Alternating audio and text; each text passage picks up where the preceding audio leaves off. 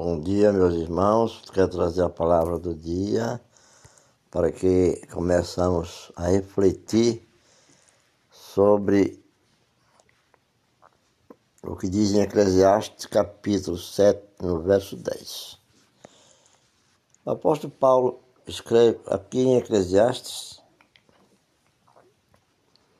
está escrito: reflita, né? Jamais digas, porque foram os dias passados melhores do que estes?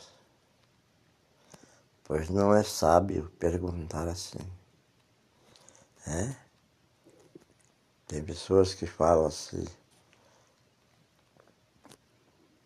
Porque foram os dias passados melhores do que estes. E a palavra diz que não é sábio perguntar assim.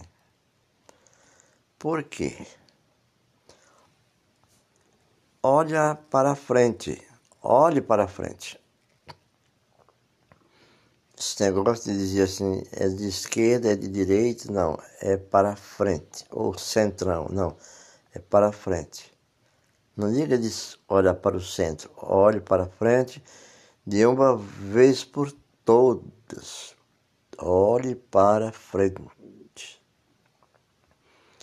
Enquanto você se prende ao passado, o relógio corre. O relógio corre, pois o tempo é implacável. Há oportunidade de fazer algo novo se escoa entre seus dedos. Não vai mudar o passado, não vai trazer de volta o que não existe mais. É burrice. É burrice já que o nosso grande é, jurista brasileiro, Rui Barbosa, dizia que não entendia porque a burrice de querer fazer avaliação do passado com o presente. Ele dizia: penso, eu chego a pensar que burrice é uma ciência. Que ciência? É burrice julgar o passado melhor que o presente. Sábio é plantar hoje o que é bom, para colher no futuro o que é melhor ainda. Existem duas maneiras de olhar para o passado. A primeira é relembrar se torturando com o fato de ele não existir mais. Não ficar lembrando, que ficar lembrando o passado é uma tortura, porque ele não mais existe. Se torturando com as coisas boas ou ruins que aconteceram. Isto o faz escravo das lembranças. Que lembranças resolve o presente? Escravo de suas emoções, emoções que foram responsáveis pelos fracassos do passado. Quer é que traz de volta isso na vida daquele que está reclamando. Ou pela situação lastimável em que você ficou depois imobilizado em um tempo que não existe, vivendo o passado, é andar para frente com os olhos no passado é acender os faróis de, uma locomotiva, colocar para trás e ir para frente no escuro. Não faça essa projeção na sua vida. A segunda maneira é absorver lições do que passou e trazê-las para o presente, como um aprendizado. Não ficar remoendo, é como um aprendizado. Se foi, se algo bom foi bom mesmo, amém. Aquilo que você disse que foi bom, amém. Guarde as lições daquilo e siga em frente. Viverá algo ainda melhor.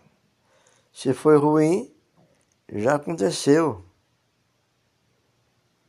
E já acabou. Resolva dentro de você, perdoe, esqueça Libera perdão a todo aquele que te aflige e que te faz sofrer. Feche a porta. Vire essa página. Quando pensa no passado, sua mente de todos aqueles que pensam juntos se transporta para o passado é uma regressão no seu viver. Como dar um passo se o seu corpo está em um lugar e sua mente em outro? Você fica se mexendo apenas. O movimento do vai e vem. A fé olha para frente quando Moisés morreu, o que, que aconteceu? Deus foi direto. Moisés, meu servo é morto. Deus disse: Moisés, meu servo é morto. Dispõe-te agora, passa este Jordão, tu todo este povo, a terra que eu dou aos filhos de Israel. Está no livro de Josué, capítulo 1, verso 2. Moisés morreu, certo? Mas o passado passou depois, dispôs-te agora porque ainda há muito a ser feito.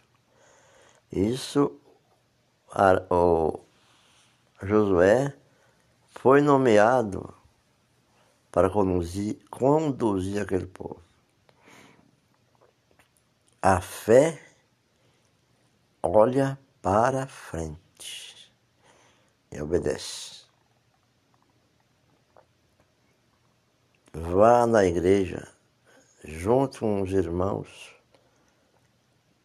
ouça a palavra, peça a oração, que Deus, que Jesus te encaminhe bênçãos e derrame força para você vencer. Espero ter ajudado. Que Deus abençoe e